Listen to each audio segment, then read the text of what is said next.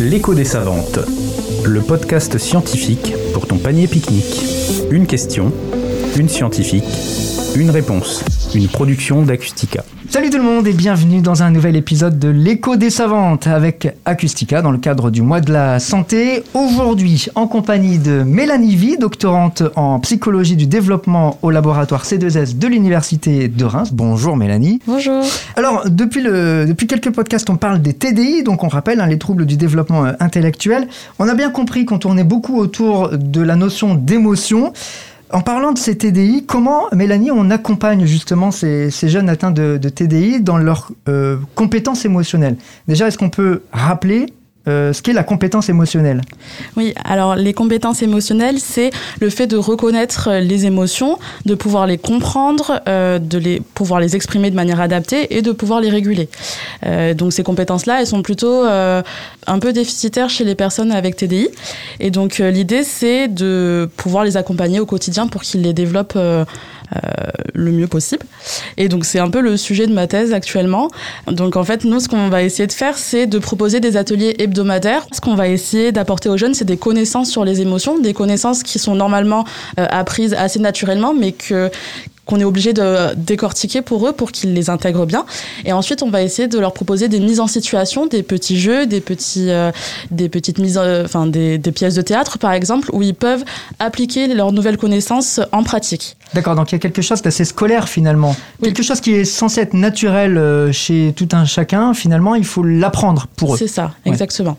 Et l'idée, c'est aussi d'associer ben, toutes les personnes qui les accompagnent au quotidien, donc euh, les professionnels, les parents, les euh, les frères et sœurs, pour que toutes les connaissances qu'ils ont apprises dans ces ateliers soient euh, réutilisées, soient, soient entraînées au quotidien pour que ça s'intègre et que ça devienne finalement naturel pour eux.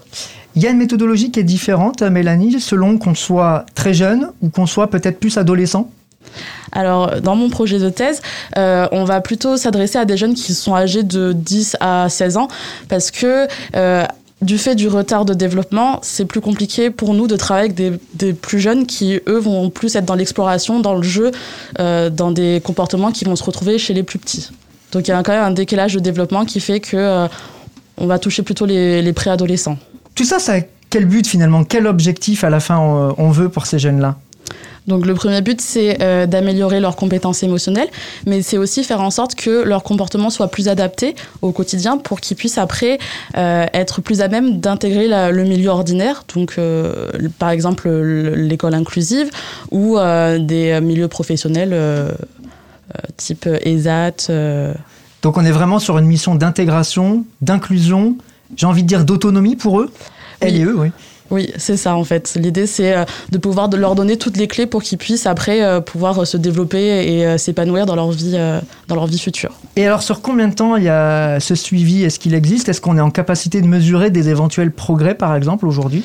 Alors, il y a différentes, différents chercheurs dans le monde qui essayent de développer ces, ces ateliers, ces, ces types d'accompagnement. mais à l'heure actuelle, on, on, teste en fait, on teste l'efficacité de ces ateliers. Donc, on a ils ne sont pas encore mis en place de manière euh, très standardisée. Ok, donc l'idée, ça serait de, savoir si finalement, euh, sur euh, tel temps, tel laps de temps, une personne qui a été accompagnée est capable de rester autonome le plus longtemps possible. En fait, c'est ça l'idée? On considère que quand la personne a été accompagnée et que cet accompagnement est efficace, les compétences, normalement, elles sont acquises pour le reste de sa vie. Quoi.